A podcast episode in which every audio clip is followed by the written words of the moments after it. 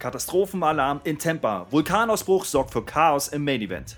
Mit dem Schwert durch den Tisch. Drew McIntyre zum Rapport beim Head of the Table. Immer noch kein Debüt von Eva Marie, wenn der Motivationseffekt der Evolution nicht einmal für das Booking-Team ausreicht. Das und das eine oder andere mehr gibt es jetzt und hier und wie immer top motiviert in der Spotfight Raw Review.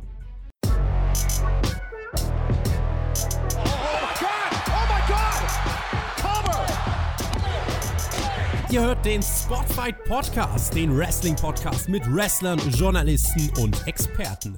Wir diskutieren über WWE Monday Night Raw und wünschen euch jetzt viel Spaß beim Zuhören.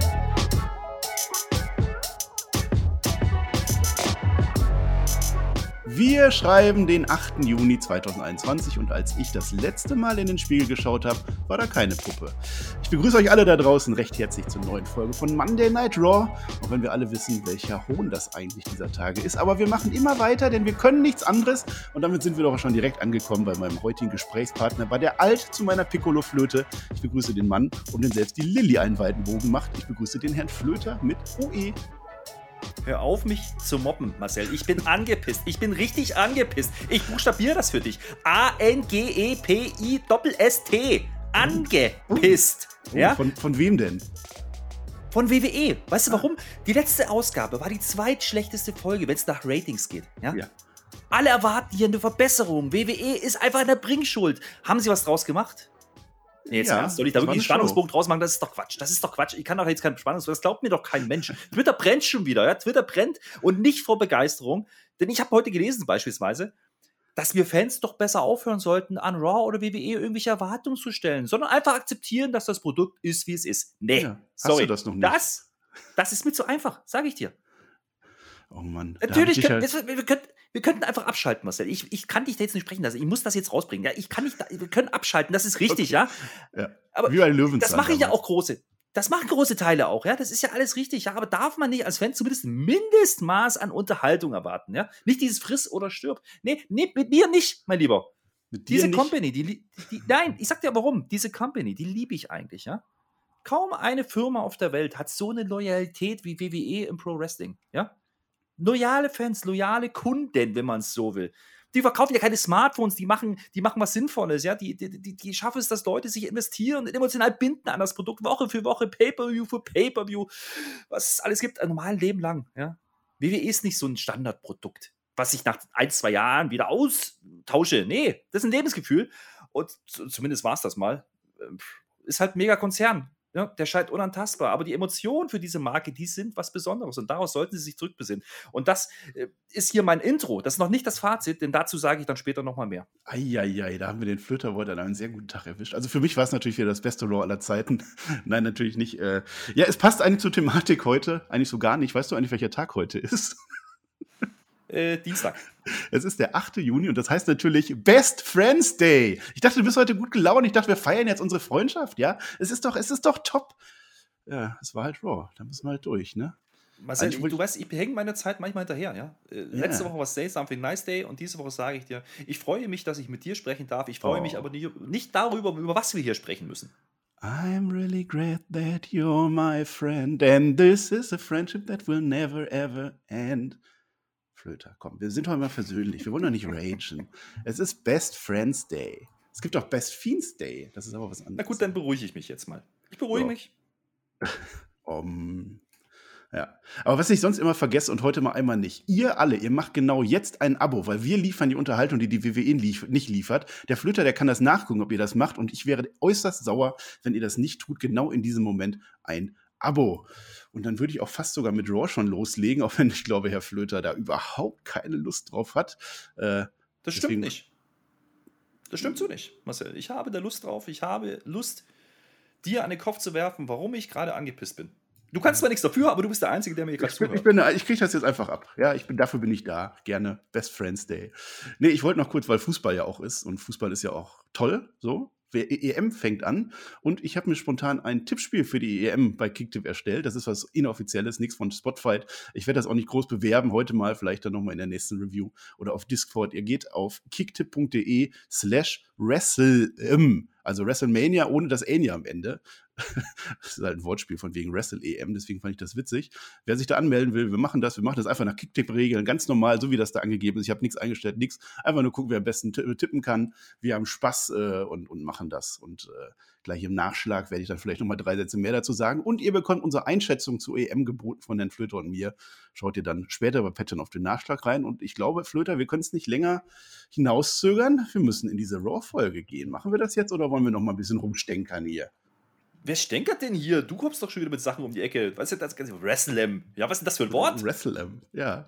Ja, also ich, ich finde das ein gutes Wortspiel eigentlich. Wenn man das liest, dann ist halt Wrestle groß und dann EM halt auch so. Ne? Ach, egal. Block 1. Die große Tech-Team Extravaganza und Lince Dorado. Denn wir hatten angesetzt eine Tech-Team Battle Royale für den Number One Contender Spot für den Raw Tech-Team Championship.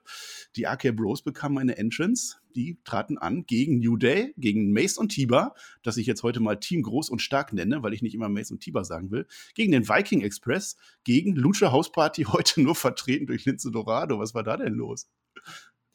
Ja, der hat er doch gesagt, der Metallic, also er hat es nicht gesagt, das hat dann AJ Styles gesagt, äh, Metallic ist verletzt und deswegen macht Lindsay Dorado das allein. Ich meine, der hat ja gar keine Chance, von daher lass ihn doch mitmachen. Werfen die den rein? Ja, fehlen ja eigentlich nur noch Nia Jax und Shayna Baszler.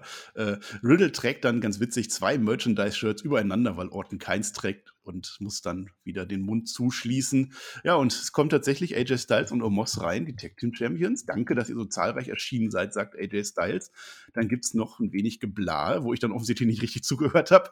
Und dann geht es auch schon fast los, obwohl nochmal erwähnt wird, dass AJ Styles und Omos nach wie vor keine Tag Team Lizenz haben. Also ich finde, in der WWE so viel Scheiße auch läuft, ein gewisses Maß an Ordnung sollte da schon herrschen. Zucht in Ordnung. Ja, offensichtlich hat aber RK Pro ja inzwischen die Lizenz, haben wir festgestellt. Die kam ja diesmal auch sogar zusammen raus, ja. Also nicht mhm. wie sonst. Nein, nein, die kamen zusammen. Und äh, ich habe zumindest einen Satz aufgeschrieben von dem, was da so gefaselt wurde, nämlich AJ Styles, der dann zu New Day sagt: Hey, super, wir könnten dasselbe Match haben wie bei WrestleMania. Yay, das ist ja mal, oh, ja, oh. das wäre mal innovativ. Einfach mal, wär, einfach mal so ein Kracher WrestleMania-Match nochmal, geil. Aber darum geht es ja im Endeffekt. Ja, man will uns aber auch nur nerven, denn dafür kommen dann auch John Morrison und The Miz rein, weil wir noch nicht genug Tech-Teams haben. The Miz ist im Rollstuhl mit so einer Hupe, nervt da schön rum und ja, John Morrison tritt dann auch alleine an. Das heißt also, im Prinzip hätten ja John Morrison und Lince Dorado zusammen machen können, haben sie aber nicht. Äh, Im Match gab es sogar die direkte Konfrontation der beiden Einzelkontrahenten. Hübschen Save von John Morrison gegen Dorado. Dorado fliegt dann aber auch raus, also warum packt man den dann über rein, überhaupt rein? Dann fliegt auch Johnny Drip raus, äh, wurde von Team Groß und stark äh, rausgeworfen. Und dieses Team groß und stark, die flügen zuerst was durch, fliegen danach auch was raus. Und irgendwie der große Mehrwert hat sich mir da jetzt nicht gestellt, Herr Flöter. Ja, na, zumal das alles, was du jetzt beschrieben hast, ähm, durch zwei Werbeunterbrechungen unterbrochen war. Also, ne, es gab am Anfang noch ein paar AKOs, dann ging es das erste Mal in die Werbung und dann ging das Match eigentlich erst los. Also, wie gesagt, das ist ein Tech-Team-Battle Royale, also beide müssen eliminiert werden. Das habe ich verstanden. Äh, das mit Dorado und Morrison hast du gerade schon angesprochen, macht überhaupt keinen Sinn. Man hat es aber zumindest mal Team Groß und Stark, also Mason Tiber, gegen die Raiders kurz geteased. ja, nur um äh, Mason Tiber danach direkt rauszuschmeißen und nichts zu machen damit.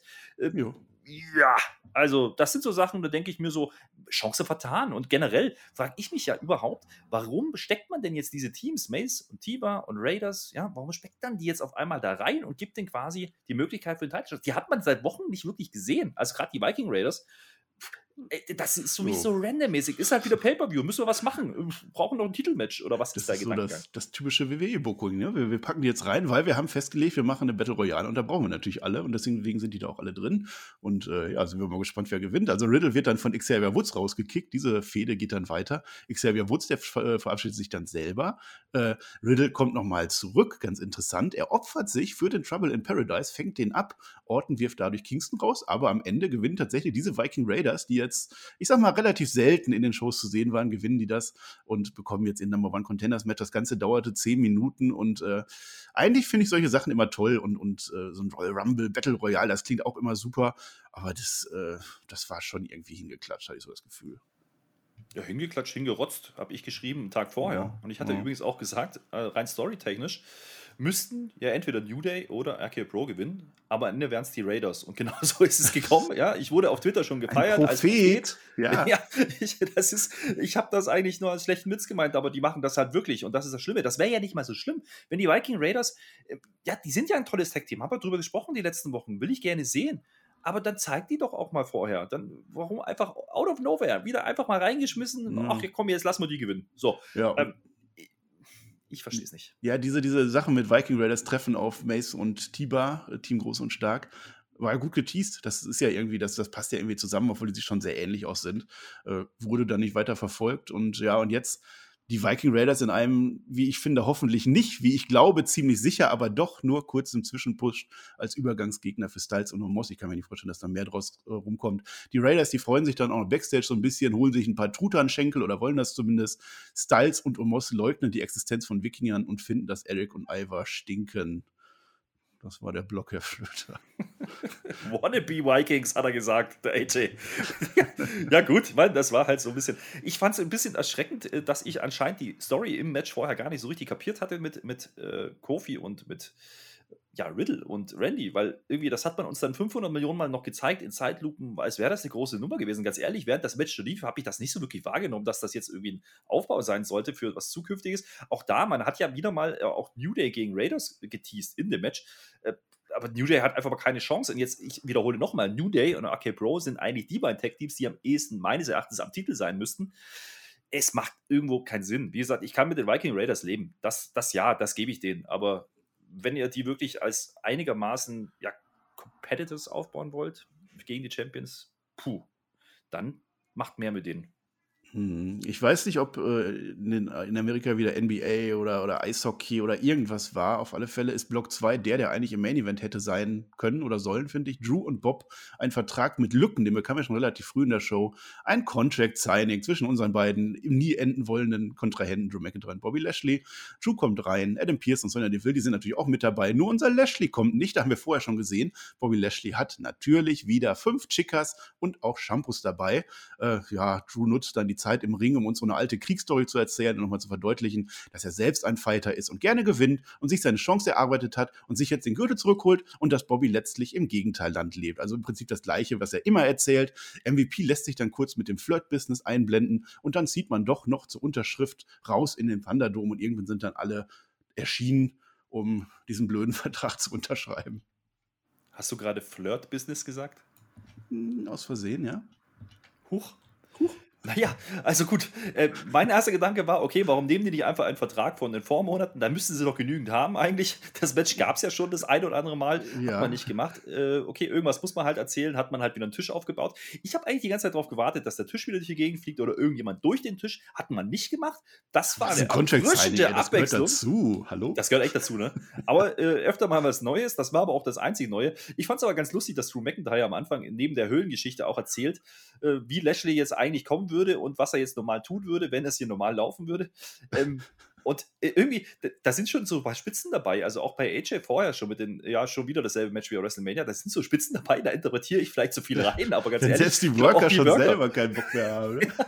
wenn selbst die merken, das ist irgendwie noch sehr repetitiv, meine lieben Freunde, dann äh, würde ich mir ja schon mal Gedanken machen. Aber den Tisch, den hat es trotzdem noch getroffen, immerhin. Später, ja. Also erstmal roter Teppich ist natürlich ausgefahren, alles dabei. Drew, der sitzt halt im Kilt auf einem Bürostuhl. Das war so die Story. Ähm, und jetzt führt Bobby Lashley eine neue Stipulation ein. Wenn Drew McIntyre bei Hell in a Cell verlieren sollte, wird er nie wieder gegen Lashley, ganz wichtig, um den WWE-Titel antreten dürfen. Schade eigentlich, habe ich doch immer wieder gerne gesehen und dann nochmal und nochmal. Und Drew hat aber auch eine Stipulation parat. Äh, es ist doch mal wieder die Zeit im Jahr, ein Pay-Per-View steht an. Und das kann ja letztlich auch nur heißen, dass dieses Titelmatch jetzt eine ganz besondere Stipulation bekommt. Drew McIntyre gegen Bobby Lashley wird ein TLC-Match. Nee, Hell in a Cell natürlich. Ja, Überraschung gleich null. Also durchsichtig und vorhersehbar für Blinde. Ja, also selbst Blinde haben das gesehen, was da jetzt gleich passieren wird. Äh, Und schön fand ich auch, wie sie es verkaufen. One last chance. Ja, also das ist jetzt wirklich die allerletzte Chance. Das ist halt schon wieder die allerletzte Chance. Ja, möchte ich sagen. Die Ja. vierte, fünfte, sechste. Keine Ahnung. Übrigens. Ich weiß auch gar nicht, was ist eigentlich mit Kofi Kingston? Der ist jetzt ganz raus wieder, der macht ja wieder Tag-Team-Kram, ne? Also Also da das kam ist, später was. Das wird Aha, interessant. okay, naja, gut. Aber trotzdem, äh, ja, also okay, es war halt Contract Signing. Man hat unterschrieben, man hat das gemacht, was alle erwartet haben. Es wird Hell in a Cell. Mehr geht halt auch nicht. Und äh, ja, besser anscheinend auch nicht. Das ist das Problem. Man hat den Vertrag unterschrieben und beide neuen Übereinkünfte, die man gerade gemacht hat, stehen nicht in diesen Verträgen drin, äh, als diese unterzeichnet werden. Der Pierce sagt sogar, das wäre gar kein Problem. Ich als halber Jurist sage, doch, aber die WWE, die klagt halt gerne. Mal gucken, was dabei wieder rumkommt, wenn die Verträge unvollständig sind. Ja, und dann gibt es halt noch einmal im Jahr diese eine Promo, wie Hell in a Cell einen verändert und dass man danach nicht mehr der gleiche ist. Die kommt natürlich auch. Die ist ganz gut von Drew McIntyre vorgetragen, kannst du nichts sagen, aber es packt mich halt nach wie mhm. vor nicht, weil ich es halt so oft schon gesehen habe und weil ich es auch nicht mehr sehen kann irgendwie. Und wer dann noch ein Beispiel wollte, warum äh, Champion Reigns Promos halten kann und Champion Lashley nicht, ich zitiere Drew McIntyre, I see you in hell, ich sehe dich in der Hölle. Bobby antwortet, and I beat you there also. Und da werde ich dich auch schlagen. Ja, und ja. Drew findet dann diese Antwort so dermaßen peinlich, dass er vor Wut, Scham und auch vor einer gewissen Lust mit seinem Schwert den Tisch zerschlägt. Das war vielleicht das Highlight von Raw. Ja, du musst ja auch mal sehen, ne? Du hast gerade gesagt, wie er da auf seinem Bürostuhl saß. So ungefähr ging es mir auch in dem Moment, weil ich einfach gekotzt habe. Dass die das jetzt wirklich hast so plump machen. Bin ich so aufgesprungen. Ich habe auch so da gesessen wie Drew McIntyre, Oberkörper frei, wie es gehört. Sie hatte nur kein Kilt an. Das ist der einzige Unterschied. Äh, ja, und dann zerschlägt er den Tisch, ne? Aber das, das hat man doch schon mal gesehen. Also, das war doch neu. Mit dem Schwert zum Tisch. Ja, ja, das war neu. Da, ich sag ja öfter mal was Neues. Also, das war eine große Überraschung. Da, mhm. da, das hat auch nicht mal ein Blinder kommen sehen. Da bin ich äh, schon ein bisschen aus dem Häuschen gewesen. Im Ernst, das war halt wieder Zeitgewinn. Ne? Das war halt wieder so ein Segment, so, keine Ahnung, irgendwas müssen wir halt machen. So ähnlich wie so ein Tag Team Battle Royale weil man halt einen Contender braucht, macht man halt ein Contract Signing für das Match, was es schon 500 Mal gab im Vorfeld. Ich, äh, ich weiß nicht, ob das jetzt jemanden heiß gemacht hat. Ja, das ist ja so die Frage, die man sich so stellen müsste, wenn man so Segmente sieht und wenn man die macht bei WWE. Ich unterstelle ja mal, die haben einen Plan. Ich unterstelle, die haben wirklich eine Idee, wie sie ein Match verkaufen möchten. Ich würde aber sagen, so nicht. Ja, es leidet vor allem darunter, dass man so oft gesehen hat. Ansonsten, so für sich, wer das jetzt zum ersten Mal sieht und die beiden noch vorher nicht in der Fehde gesehen haben, ah, das ist schon in Ordnung, ne? Aber ja, diese Show, hm, naja. Block 3, schauen wir mal, was besser wird. Rette uns, Nikki Cross. Sonja Deville und Adam Pierce, die stehen halt so rum mal wieder und Charlotte gangt vorbei. Äh, hör mal, wäre doch cool, wenn meine Niederlage gegen Nikki Cross von letzter Woche aus den Geschichtsbüchern getilgt wird. Nö, machen sie nicht. Äh, es gibt aber ein Rematch, also sie möchte gerne äh, nochmal gegen Nikki Cross antreten, um zumindest die Schmack wieder gut zu machen. Und das äh, bringt dann Rhea Ripley äh, aufs, äh, aufs Spiel, denn die möchte auch gerne ein, Re äh, ein Rematch haben. Also genau das gleiche in Grün. Sie hat ja auch verloren in ihrer Two-Minute-Time-Battle, äh, könnte man ja jetzt, hatte ich die Idee gehabt, der Flöter, mal so ganz unter uns, könnte man jetzt auf die Idee kommen, ein Match zu machen zwischen Charlotte Flair und Rhea Ripley. Der Gewinner kriegt Nikki Cross. Hat man nicht gemacht, ne? Willst du wirklich wieder Charlotte gegen Rhea Ripley sehen? Ja, sicher. Die haben noch ein Ziel. Die wollen doch beide das Gleiche. Gib mir Nikki. Mhm. Gib mir Nikki los. Nee, ja, machen sie nicht. Hast du doch bekommen. Ja, aber pass auf, die Lösung war ja, die, die Lösung war vielleicht nicht ganz so logisch, denn stattdessen heißt es bei Raw, Charlotte Flair und Rhea Ripley zusammen gegen Nikki und eine Partnerin ihrer Wahl. Äh, wie immer das diese Problematik löst, hast du das verstanden? Nee, aber ich war natürlich gespannt, wie ein Flitzebogen, wer diese Partnerin denn sein könnte. Stell dir das mal vor, guck mal, die haben ja ein volles Roster mit Frauen, über, also das ist ja Übermaß ist das ja schon, was die an Frauen da haben, was, der, was man da alles machen könnte. Ich war da echt gespannt. Ich hab, das war ja noch überraschender, wie der Schwertschlag auf den Tisch, das muss man sich mal auf der Zunge zergehen lassen. Das war ja ein heißes Teil, was sie da gemacht haben. Liter war es nicht. Nee. Liter war es nicht. Zu Stratus? Nö. Molly Holly? Auch nicht. Also man hat schon mal keine Legenden zurückgeholt. Ne, man hat auch nicht bei den Tech-Teams gesucht, irgendwelche, die will man ja auch nicht splitten. Man hat auch nicht Sonja Deville, die ist ja keine Wrestlerin mehr. Bleibt nicht mehr viel übrig, ne? Es gibt eine kurze Underdog-Promo von Nikki, die kaufe ich hier ab. Das war gut. Ich freue mich ja, dass Nikki Cross dabei ist. Eins der wenigen Highlights neuerdings bei Raw für mich. Und Nikki sucht sich Asuka aus. Kann man erstmal nichts gegen sagen. Huch, in der Story macht es Sinn, weil Asuka ist einfach die beste verfügbare. Aber so aus Booking-Sicht, wer will denn jetzt schon wieder Asuka da mit drin sehen? Und dann fallen wir einfach ab vom Glauben. Ne? Da fallen wir nicht bloß vom Glauben ab. Ich falle da vor allen Dingen von meinem Fan-Dasein ab, so langsam. Aber das ist, also ja, Nikki Cross, wir haben gesagt, ist ja schön, wenn, wenn, die, wenn die weiter verwendet wird. Das machen sie zumindest. Immerhin ja. das, ja. Also ich hätte ja WWE zugetraut, dass Nikki Cross jetzt einfach wieder verschwindet. Das hat man zumindest nicht gemacht. Und ja, dieses Tag Team Match, du sagst es, es macht einfach keinen Sinn, weil man löst damit kein Problem. Ja, das Einzige, was man machen kann, und das ist wieder so durchsichtig, dass jeder drauf kommt, dass Charlotte und Rhea sich einfach die einig sein werden. Ja, und das hat man ja dann auch nochmal mit jeder kapiert in der Promo davor gesehen, da haben die beiden nämlich darüber diskutiert, wer hier denn eigentlich den Lead macht, wer hier das Sage hat im Team. Wow, das war wieder eine Story. Da war ich aber auch schon wieder auf 180 spannungstechnisch. Hast du mir das schon weggenommen? Da muss ich das ja schon mal nicht mehr erzählen. Ja, im Match Charlotte und Rhea gegen Asuka und Nikki. Schade eigentlich, dass Nia Jackson und Shayna besser nicht dabei waren. Wo waren die denn, ja? Äh, aber wer hätte das ahnen können? Es gibt natürlich diese Unstimmigkeiten, die du schon erwähnst, im Team Rip Lot.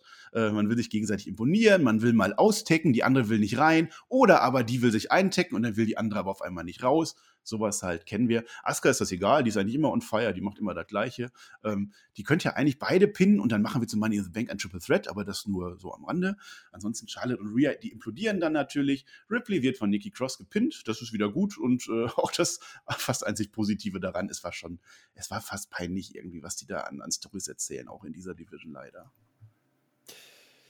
Ja, naja, du hast gerade gefragt, wen man hätte reinnehmen können. Mir wäre wär da noch ein Name eingefallen, nämlich Eva Marie, aber da kommen wir später nochmal dazu. Die war es auch nicht. Äh, deswegen Mhm. musste ja Asuka, weil war ja sonst keiner mehr. Äh, Ich sag's ja echt du ungern, aber ganz ehrlich, ansatzweise, die einzige, die mich ansatzweise abholt, ist wirklich Charlotte aktuell. Also, Echt. Nikki Cross sehe ich gerne, ja, da bin ich bei dir, aber Charlotte ist die einzige, der ich diese Rolle abkaufe. Und dieses Team, natürlich, das sieht ja auch wieder ein Blinder. Ja, also Charlotte und Rhea, Face Heel, verstehst du? Das, Ja. das funktioniert doch nicht im Wrestling. Ja, das haben wir doch alle gelernt über die vielen, vielen Jahre. Und selbst diejenigen, die jetzt das einschalten, haben doch verstanden, dass das nicht funktionieren wird. Adam Pierce und ja, Sonja Deville sind anscheinend blind. Die sind auch noch nicht so lange dabei, ist ja kein Wunder. Aber du sagst, es ist das Einzige, was ich hier mitnehme, ist, dass Nikki nicht verjobbt wurde. Das möchte ich lobend erwähnen. Eins der Mhm. wenigen Punkte, die ich hier sehe. Und sie im Programm bleibt, das habe ich schon gesagt. Aber sie bekommt auch relativ viel Ringzeit. Klar, sie muss so ein bisschen, nicht den Jobber mimen, aber sie kriegt halt nur ein bisschen, ne, muss sie halt unterordnen, sagen wir es mal so, unter die Hauptstoryline und äh, bedient halt dem Aufbau. Und der Hot Take war halt dann Standard und man hat halt, ja, mit Standard jetzt nichts falsch gemacht, aber es ist halt trotzdem langweilig. So. Es gibt halt trotzdem nicht so wahnsinnig viel. Dass Cross am Ende Mhm. abstaubt, ja, okay. Sie, sie durfte pinnen, ja, immerhin das. Wie ist halt wieder relativ egal. Am Ende steht sie als Siegerin da. Okay. Ja, okay, nehme ich für, aus Sicht von Nikki Cross nehme ich das, aber ich stelle in den Raum, dass Rhea Ripley nur zweimal als Champion gepinnt wurde von Nikki Cross. Mhm. Ja, was sind wir da erzählen? Aber offensichtlich, offensichtlich, äh, Entschuldigung, dass ich unterbreche an der Stelle, aber offensichtlich hat man sich nicht getraut, Asuka nochmal den Pin zu geben, damit bloß keiner auf die Idee kommen könnte, dass die ja auch noch mitsprechen möchte. Ja, die tanzen dann auf dem Tisch. Ja, ja, bloß nicht doch. Also dieses, dass dann nochmal Asuka reingebuckt wird, also da, da fällt sie echt. Irgendwann fällt man echt vom Glauben. Aber dafür sind wir doch da. Wir, wir bringen das doch jetzt hier unseren Hörern und Hörerinnen rüber. Ist doch alles wunderbar. Bis auf Raw halt. Ne? Und dann sind wir beim Raw war halt auch noch, ja. ja, wir müssen halt. Ne? Raw, Raw Rapid Fire sind wir jetzt angekommen. Das heißt, ich sage was kurz und du antwortest kurz. Mal gucken. ich, mal, mal, gucken, ob du den Rager rauslässt. Äh, zum Beispiel bei Elias.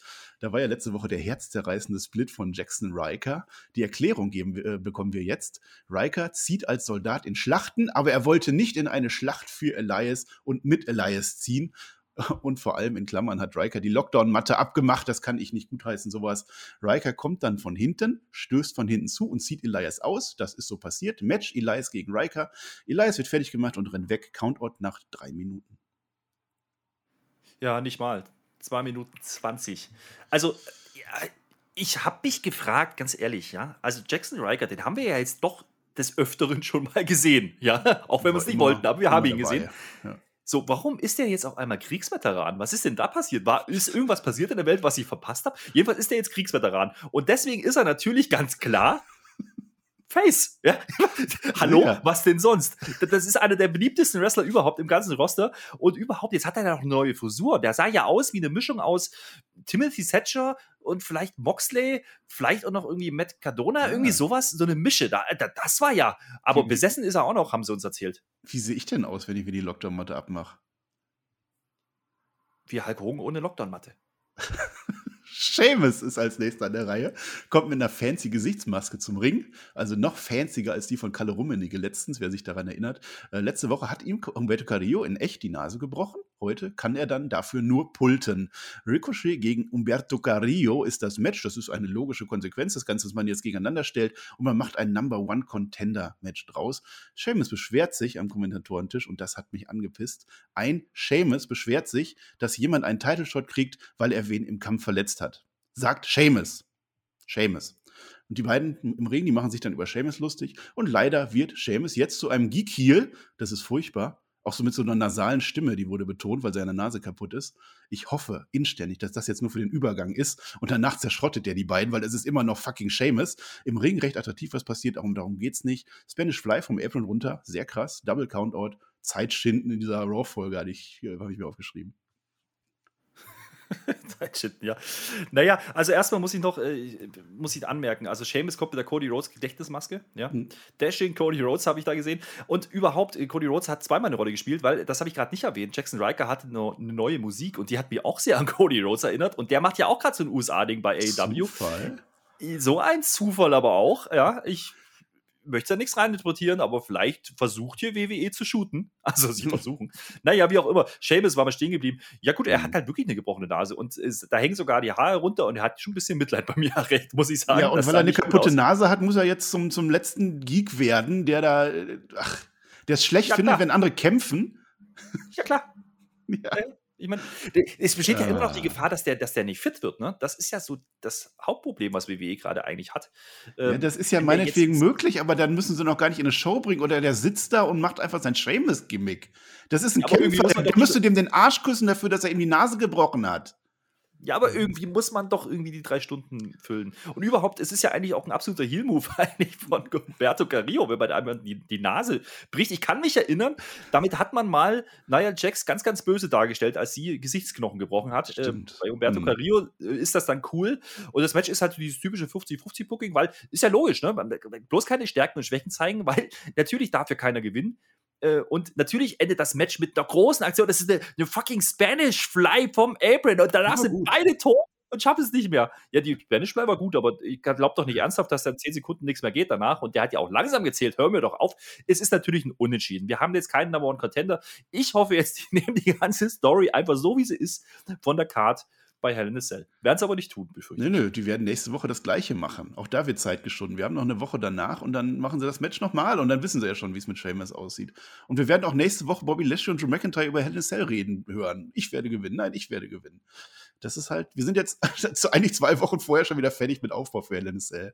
Ach, hör mir auf. Da haben wir jetzt haben wir gerade angefangen. Ja. ja, haben wir viel zu lange über den US-Teil geredet in diesem Rapid Fire. Aber huch, es ist, huch, es ist immer in der US-Title. Machen wir schneller. Eva Marie, die kriegt jetzt sogar eine emotionale, du kannst das schaffen, Mucke für ihre Vignetten. Nächste Woche soll sie es angeblich zu Raw schaffen. Ich erinnere erneut an Emma Lina, bei der das Ganze viereinhalb, Minuten, äh, viereinhalb Monate lief und zu nichts führte. Ja, ich habe mir aufgeschrieben, na endlich, nächsten Montag ist es soweit. Juhu! Endlich. So, ja, weiter, komm. Mensur macht sich für sein Match bereit. Mustafa Ali erklärt ihm, dass Drew Gulak immer nur cheatet. Mansur gegen Gulak ist dann logischerweise das Match, zwei Minuten. Gulak zieht tatsächlich unfair an der Hose. Mansur hat von Ali gelernt und gewinnt. Ja, dieses Mansur Ali-Ding, das finde ich gar nicht so uninteressant. Ja, das kann man schon machen. Ich habe mich nur währenddessen so ein bisschen gefragt, das ging ja nicht so lang, zwei Minuten wieder. Äh, mhm. Was, was ist eigentlich mit dem Rosenkavalier geworden? Der Angel Gaza, der ist auch schon wieder durch die Story. Der hat jetzt Drew, Mac äh, Drew McIntyre, schön wär's ja. Drew Gulak da irgendwie die Rose sonst wo hingesteckt und damit war es das auch wieder das, erledigt. Das ist durch, ja, ja, der hat sich jetzt ja. etabliert wieder mit seiner Rose. Ja. Aber gut, ich habe zumindest, ich habe ja mal gesagt, die letzten Wochen irgendwie so Mansur, das ist zumindest mal ein frisches Gesicht. Das gebe ich denen, ja den, den Pluspunkt gebe ich ihm, dass Mansur zumindest eingesetzt wird und er darf das Ding auch gewinnen. Ja, gut. Ist halt eine kleine Bühne, die er kriegt, aber er hat zumindest eine. Jeff Hardy hatte auch wieder eine. Der war ja, ja, relativ selten zu sehen, irgendwie vor einem Monat oder so mit Jinder Mahal. Wo ist eigentlich Jinder Mahal? Jetzt hatte Jeff Hardy sein Match gegen Cedric Alexander. Beide mit einer Promo vorher. Das steigert mein Interesse von 1 auf 2. Cedric ist schön aggro drauf. Match durchaus okay. Cedric zählt irgendwann, warum auch immer, den Twist of Fate als Stunner, wird überheblich und verliert nach sechs Minuten per Swanton Bomb. Weiß nicht, Herr Flöter, will man den Cedric Alexander nicht eigentlich pushen? Ja, das hatte ich zumindest angenommen, ja. Also ich verstehe schon gar nicht, wo Hardy auf einmal herkommt, ja, und auf einmal äh, meint, äh, er muss ja irgendwie den, den Jüngling Respekt einbläuen. Out of nowhere, einfach mal da. Ich meine, der Typ hat ja alles verloren zuletzt, ja. Also Jeff Hardy meine ich jetzt. Mhm. Und ja, abgesehen davon, dass er wochenlang nicht zu sehen ist. Man beerdigt hier an der Stelle gleich erstmal wieder diesen kleinen Ansatz eines Pushes von Cedric Alexander mit einer cleanen Niederlage. Dieses blödsinnige Ding da, von wegen, der war zu überheblich und zu selbstbewusst, das kaufe ich nicht. Nee, das ist Bullshit. Man hätte ihm den Sieg geben müssen, einfach, äh, denn äh, Alexander hat ja wirklich Potenzial. Ich, das habe ich die letzten Wochen auch schon gesagt. Ich finde den interessant. Gerade wie man ihn dargestellt hat, dass er jetzt redet und auch eine, eine, Stimme bekommt und irgendwie sich abheben konnte von Shelton Alexander. Übrigens, der war nicht, nicht Shelton, Shelton Benjamin heißt er. Ja. Ähm, Der war übrigens wieder nicht zu sehen. Der ist jetzt komplett raus aus der Nummer anscheinend. Es ist halt irgendwie wieder so ein Ding, wo ich sage, WWE schafft es innerhalb von Wochen, jemanden einigermaßen interessant zu machen und sofort wieder in der Bedeutungslosigkeit zu versinken lassen. Das, Versinken das haben die drauf. Ich, ich weiß immer, was du meinst.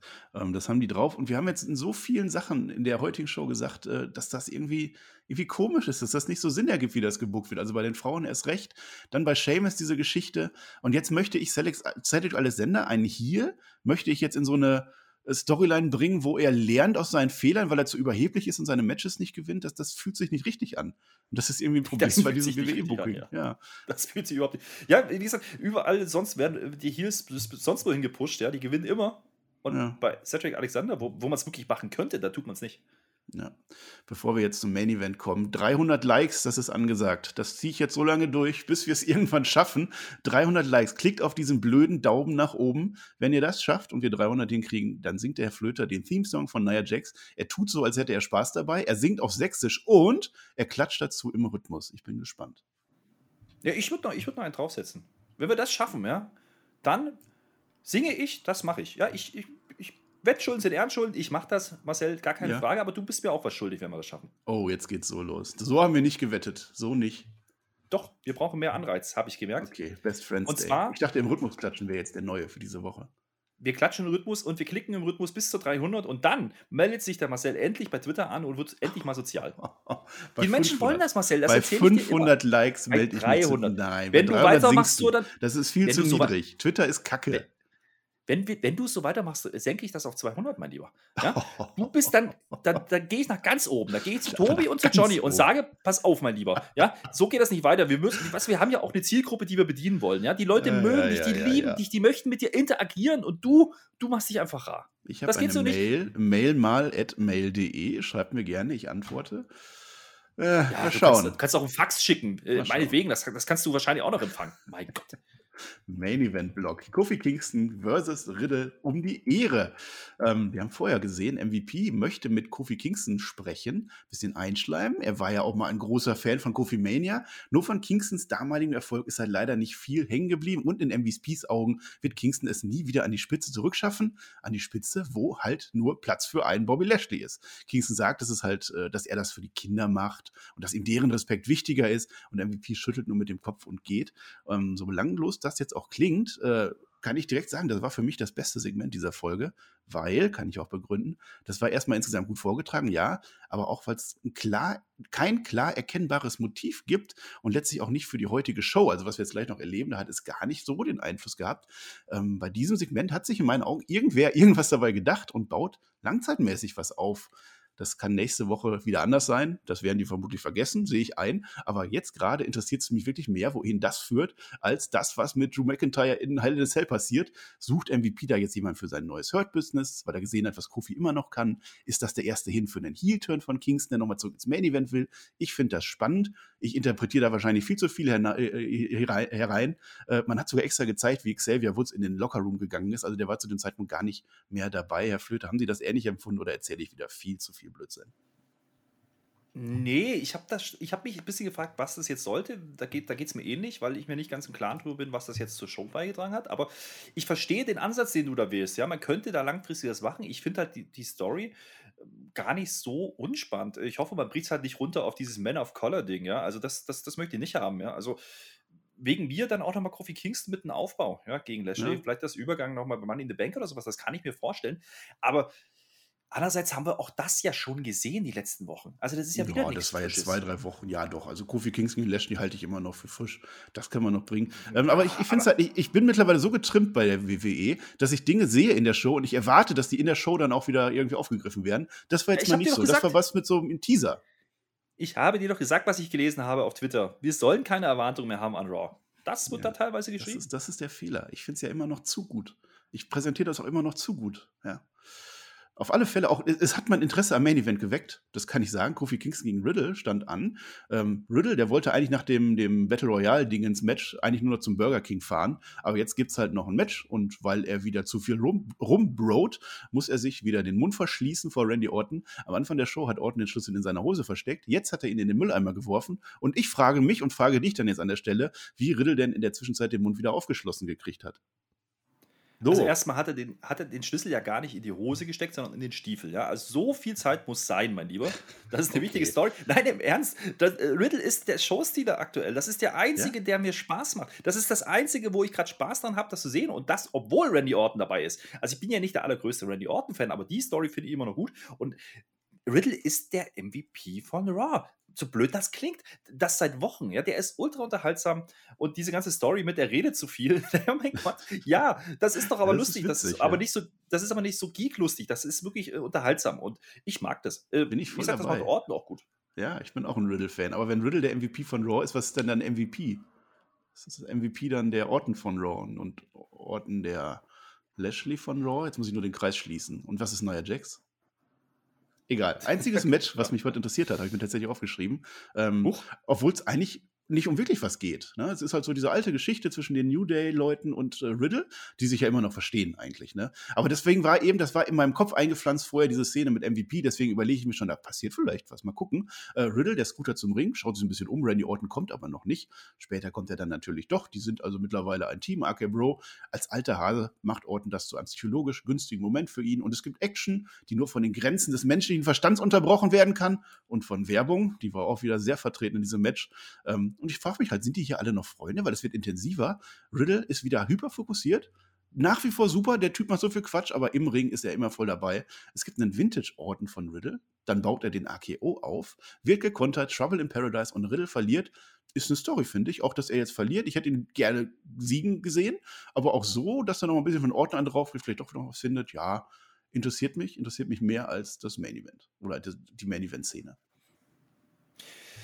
Event-Szene. Ich, ich, ich gehe da nicht mit. Also Riddle hätte das Ding gewinnen müssen. Also, das ist eine, für mich eine Fehlentscheidung. Wie gesagt, das ist für mich derjenige, der gerade am heißesten ist. Wenn ich doch Raw. Kofi Kingston gerade zu Lashley bucke? Ja, das, das, das, interpretierst du doch schon wieder zu viel. Das hast du ja, gerade selber festgestellt. Äh, ja, ja. Also, wenigstens meckere ich nicht nur. Ja, ich meckere doch gar nicht. Ich stelle nur fest, ich stelle zum Beispiel Hast fest, mal dein Intro gehört? Match, jetzt hör doch mal auf, da komme ich doch nachher drauf. Beruhig dich doch mal jetzt. So, ja, ja, ja ich, ich stelle dir fest, zumindest hat dieser Kampf, wie du sagst, eine kleine Backstory gehabt. Ja? Es gab ja diese RKOs gegen New Day und die sind ja eigentlich befreundet. Okay, das habe ich ja irgendwo verstanden. Dann gab es diesen komischen Aufbau. Das hat man ja dann auch irgendwie 500.000 Mal wiederholt. Das habe ich auch schon gesagt. Deswegen, ich bin ja. genauso wie WWE. Ja? Und äh, ansonsten habe ich mir notiert, das ist halt ein bisschen wie SmackDown. Ne? So vom Opener in Main Event machen wir einfach nochmal irgendwie, bis wir die drei Stunden halt füllen. Äh, lassen wir die Leute halt doppelt antreten. Double Duty, okay. So, wie gesagt, der Ausgang. Mh hm, halte ich, wie gesagt, für eine Fehlentscheidung. Finde ich nicht gut. Und äh, wie gesagt, Riddle ist für mich der eigentliche Star, auch unter diesen vier Wrestlern gerade aktuell. Und der ganze Aufbau mit Orton wird hoffentlich nicht darin münden, dass Riddle einen Heel-Turn macht. Also ganz klar sind sie für mich momentan als Face positioniert. Denn beim Pin greift Orton nicht ein. Also er hätte durchaus tun können, er war in Reichweite, tut es nicht, unterbricht den mhm. Pin nicht. Und äh, man kommt jetzt so ein bisschen drauf, so ja, Riddle muss am Ende halt noch fokussierter sein, das hat man auch angesprochen in der Promo davor. Damit kann ich mich am Ende auch ein Stück weit anfreunden, aber äh, halt auch nur vielleicht. Ja, also wenn Heel-Turn von Riddle, dann sollten beide Heel-Turn. Also nicht, dass Randy Orton dann den Face macht gegen Riddle. Nee, Nein. macht das bloß nicht. Macht das Nein. bloß nicht. Beide als also, Face bleiben, das funktioniert im Moment super. Ich finde das auch toll. Was ich eher ja. zu kritisieren habe, das war das Main Event. 12, 12 13 Minuten waren es irgendwie am Ende. Gib den mal 10 mehr. Kommt er noch? Nee, nee, das war das Main Event, 12, 13 Minuten. Gib dir mal 10 Minuten Was? mehr, lass die das Haus abreißen, dann ist es das Highlight von Raw. Dann sind wir auch schon beim Fazit angelangt, Herr Flöter. Ich würde sagen, äh, ich fange an, weil ich habe das Gefühl, Sie wollen gleich noch ein bisschen mehr sagen. Ähm, weil ich fand, ich fand Raw jetzt nicht so schlecht, ja, aber ich äh, muss auch sagen, es war natürlich wieder der gleiche belanglose Kram wie immer eigentlich. Das kann man auch nicht wirklich schönreden. An einigen, an einigen Stellen hat es mich wirklich angepisst, an anderen Stellen war ich gelangweilt. Einige Sachen haben mir gefallen. Ähm, dieses Raw-Produkt, das ist einfach, es, es kommt da auch nicht mehr raus. Da muss wirklich mal irgendwann ein klarer Schnitt passieren. Das läuft so vor sich hin. Wir sehen Rematches noch und nöcher. Wir haben jetzt einen Hell in a Cell-Aufbau irgendwie, ja, reißt mich auch noch nicht vom Hocker. Und ja, ich verkünde immer das Gleiche, aber ich glaube, du wirst jetzt noch mal ein bisschen, bisschen drastischer werden in deinem Fazit, habe ich das Gefühl. Ja, was heißt drastischer? Fangen wir mal da an, wo wir äh, bei, den einfachen Sachen, ja. Also, wir haben vor ein paar Wochen gelobt, dass man zumindest dann mit In-Ring-Action gepunktet hat, wenn die Stories schon nicht gut sind. Das macht man jetzt wieder nicht mal. Nicht mal 40 Minuten, ja. Nicht mal 40 Minuten von über 120 sind wirklich im Ring. Hm, vor zwei Wochen waren es knapp das, 90. ja, das ist, also ganz ehrlich, da falle ich doch vom Glauben ab. Wenn jetzt selbst das noch wegfällt, da frage ich mich ernsthaft, wie WWE diese drei Stunden eigentlich gefüllt hat. Ich habe es ich hab's nicht verstanden. Die, die, die, Show war zu Ende und ich habe mich ernsthaft nicht mehr daran erinnern können, was jetzt eigentlich alles passiert ist. Hätte ich nie mitgeschrieben. Wäre ich total aufgeschmissen gewesen. Äh, generell, also die ganze Karte ist keinerlei Big-Time-Feeling gewesen. Also nicht mal irgendwie ein Ansatz, irgendwie das Gefühl, dass das Match gerade interessant ist. Da war kein Reiz dabei. Und du sagst, äh, der Main-Event, nee, das war ein Mid-Card-Match. Entschuldigung, Riddle gegen Kofi Kingston ist kein Main-Event. Kann es auch nicht sein bei diesem Aufbau. Und jetzt mal wieder Reality-Check. Wir haben letzte Woche die zweitschlechteste Quote aller Zeiten eingefahren mit Raw. Und ich erwarte eine Reaktion von WWE. Und die tun es einfach nicht. Denen ist es komplett egal. Diese scheiß Arroganz gegenüber den Fans. Das ist denen doch komplett wurscht, ob du einschaltest, ob du Spaß dran hast oder ob du dich noch aufregst bei Twitter. Das ist denen alles egal. Das, ist, das interessiert die gar nicht. Und das, das geht nicht. Ja? Also ich erwarte, dass WWE jetzt einfach irgendwie ein Stück weit einen Umbruch macht. Wie in der Vergangenheit auch. Immer wenn es nicht gut gelaufen ist, hat man irgendwas gemacht bietet endlich wieder was an für das Geld, was ihr kassiert. Meine Fresse. Und übrigens, äh, ich habe über Firmen gesprochen am Anfang, ja? Hm. Und über die Loyalität bei Firmen. Kennst du Kodak? Hm, schon die mal Firma gehört, Kodak? ja. Ja, ja, klar. Ja, also Fotofirma, ja. Ja. Und das ist so ein Vergleich, der mir da gekommen ist, ne? um das vom einfach wieder aufzugreifen. Kodak war in den 80er, 90er Jahren eine Weltfirma, ein Riesending, ja, also größer wie Apple und alle anderen, die man damals so hatte, Microsoft. Hm. Und keiner konnte sich irgendwie vorstellen, dass die, dass die irgendwie mal in Bedrängnis geraten könnte. Man hat sehr, sehr viel Geld kassiert, man hat auch das Geld wieder investiert. Man kann nicht mal sagen, die haben nichts gemacht. Man hat versucht, neue Geschäftsfelder und Produkte zu entwickeln. Und da gibt es ein prägnantes Beispiel, nämlich die erste Digitalkamera, die man entwickelt hat. Das war die erste Firma, die Digitalkamera hatte. Und diese ist dann abgelehnt worden vom Management, weil man der Meinung war, hey, die Qualität von diesen Fotos ist viel zu schlecht. Man hat alles eingestampft. Man hat nicht mehr weitergemacht und hat diese hm. Pläne komplett verworfen. Clever. Ein paar Jahre später, ja, links und rechts zogen sie alle vorbei, die IT- und Fotofirmen. Man hm. holte diesen Rückstand nicht mehr auf. Kodak existiert heute nicht mehr. Genau wegen dieser einen Fehlentscheidung. Und ganz ehrlich, und das ist mein größter Punkt, den ich habe. Ich möchte einfach nicht. Ich habe vorhin gesagt, ich liebe WWE. Nicht für das, was sie gerade machen, aber als, als Produkt, als Firma, weil es einfach so eine Verbundenheit mit mir hat. Das begleitet mich mein Leben lang. Ich möchte nicht, dass diese WWE irgendwann mal Kodak ist. Und mhm. da steuert man gerade drauf zu. Ja, jetzt verdienen sie viel Geld, aber irgendwann laufen die Verträge aus. Irgendwann gibt es das Geld nicht mehr. Und dann können sie mir nicht erzählen, wir müssen noch Kosten sparen und das Produkt noch schlechter machen. Nein. Freunde, ändert endlich was. Ja, das ist auf alle Fälle ein gutes Wort. Also Kodak, ja, war eine Nummer. Die WWE ist immer noch eine Nummer. Ähm, ich sehe das aber eher so, wenn ich jetzt also angenommen, die WWE hört irgendwann mal auf, was sie ja nicht mal ansatzweise tut, dass ich dann zurückblicke in das Jahr 2020, 2021, als ich damals die Podcasts gemacht habe, als ich gedacht habe, ach guck mal, dieses WWE-Produkt, also das war es aber nicht wert. Also da mache ich jetzt keine Nostalgie von wegen, ach, das, das vermisse ich jetzt aber. Ich vermisse eher das, was davor war. Und da müssen die jetzt entweder zeigen, dass die das nochmal aufbringen können, oder die WWE ist schon längst tot, wenn man das mal so sagt. Das meine ich, ja. Ne? Also man, halt man, man, meint, man hat die Digitalkamera und man braucht die nicht. Ich hoffe, dass man irgendwann auf den Trichter kommt, dass eine Digitalkamera helfen könnte im übertragenen Sinne. Ja, dann nehmen wir das doch zum Abschluss. Das war die Folge Monday Night Raw. Mehr war nicht. Hast du noch äh, irgendwelche Momente, so ein, vielleicht so ein Vollpfosten-Moment für mich? Den haben wir jetzt natürlich vergessen in all dem Chaos. ja, ich warte Front. immer noch auf den Main-Event. Kommt er noch? Wie, was? Hä? Achso. Ja, ich habe ja versucht, ich habe ja gedacht, du sagst einfach überhaupt nichts, wir gehen da einfach drüber weg. Nein, extra Block das war noch nicht Raw. Sieben Jahre Unglück. Wir müssen noch über die Geschehnisse mit äh, Shayna Baszler und Alexa Bliss und Lilly und so ein bisschen Nia Jax und auch so ein bisschen Reginald reden. Alexa Bliss und Lilly, die laden Shayna besser in den Playground ein, obwohl Shayna doch eigentlich ein Match wollte letzte Woche. Sie hat halt letzte Woche gesagt, dass Lilly nur eine dumme Puppe ist. Das war ein bisschen unbedacht, aber kann man ja mal so sagen. Das war direkt nach Riddle Kingston dann am Ende. Also es war eben nicht das Main Event, dieses Match, was laut dir ja auch eigentlich gar nicht hätte Main Event sein können, weil es nicht so bedeutend ist. Ähm, da wird gar nicht lange gefeiert nach dem Match. Es gibt auch gar nicht mehr irgendwie einen Anlass dafür, über einen Heel-Turn nachzudenken, den ich mir eigentlich irgendwie angedacht hätte. Ähm, aber die Kommentatoren, die müssen dann schnell über Shayna Baszler reden, denn die gängt mit Nia Jax rum. Reginald, der ist leider zu Hause und muss sich von der letztwöchigen Attacke von Baszler erholen. Da tut er eigentlich ganz gut dran. Und Nia tut exakt das, was die letzte Woche schon mit Reggie getan hat. Sie warnt davor, zu der verrückten Puppenfrau auf den Spielplatz zu gehen, aber will ja keiner auf sie hören. Und es gibt sie zwar noch nicht offiziell. Es gibt sie noch nicht, die goldene Flöte der Weisheit, aber ich möchte sie zumindest unter der Hand an Nia Jax überreichen. Zu sowas zwingt mich dieser Raw-Wahnsinn. Nia Jax, die Stimme der Vernunft. Die Stimme der Vernunft, ja. Es gibt Sachen, äh, da möchte ich gar nichts mehr sagen oder ich kann auch nichts mehr sagen, weil mir einfach die Worte fehlen und das ist jetzt genau so ein Moment. Ja, das passiert nicht oft. Das Einzige, was ich sagen möchte, Reginald war nicht da. Das war ein hm. Letdown. Und alles andere habe ich verdrängt, vergessen, will nicht drüber sprechen. Ich will das vor allen Dingen auch nicht sehen. Und damit verabschiede ich mich aus dieser Woche. Ich bin raus. Tschüss, bis dann. ja, die Shayna, die geht dann so los, die ist an sich noch guter Dinge und dann kommt sie so nach, äh, kommt sie dann äh, so an nach der Werbung. Sie kommt zum zweiten Mal innerhalb von zwei Wochen im Main Event von Monday Night Raw an. Erkennbar daran, dass der Playground jetzt im Ring aufgebaut ist. Shayna schmeißt erstmal das Schaukelpferdchen um. Da kann das Schaukelpferdchen auch nichts für. Sie möge sich dann aber bitte bei Lilly entschuldigen. I'm sorry. Das würde reichen im Augen von Alexa, Bliss, äh, von Alexa Bliss, aber sie macht es nicht. Sie will lieber eine sachliche Diskussion, das ist alleine schon blöd, und dann schnappt sie sich Lilly und beleidigt sie nochmal. Ich wage es hier kaum wiederzugeben, blöde Puppe. Alexa will an der Stelle Lilly verteidigen. Shayna Baszler tut das Undenkbare. Sie tritt auf die am Boden liegende wehrlose Puppe, deren Lebensziel es doch nur war, die Menschen um sie herum glücklich zu machen. Lilly schreit nicht auf. Sie kann nicht schreien. Shayna Baszler wird zu dem Monster, das sie immer sein wollte. Doch plötzlich nimmt die angespannte Lage eine unheilvolle Wendung. Der Thunderdome flackert auf, Geräte spielen verrückt, schaurige äh, Töne verkünden die nun existente Bedrohung. Lilly begehrt auf. Zu lange hat sie es mit kindischen Spielen versucht, doch jetzt wird Shayna spüren, wie es ist, sich mit den nie geglaubten Dämonen der Unterwelt anzulegen.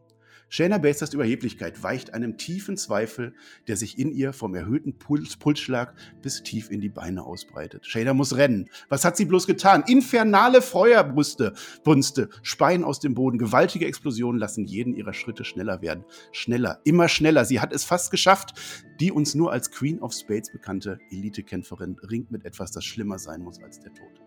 Dann hat sie es geschafft. Sie ist raus aus der Hölle. Zurück in einer Welt voller Kabel und Kisten, Kabelträgern und Kistenträgern. Sie ist zurück in der Normalität, die sie nur zu gut kennt und nicht immer liebt.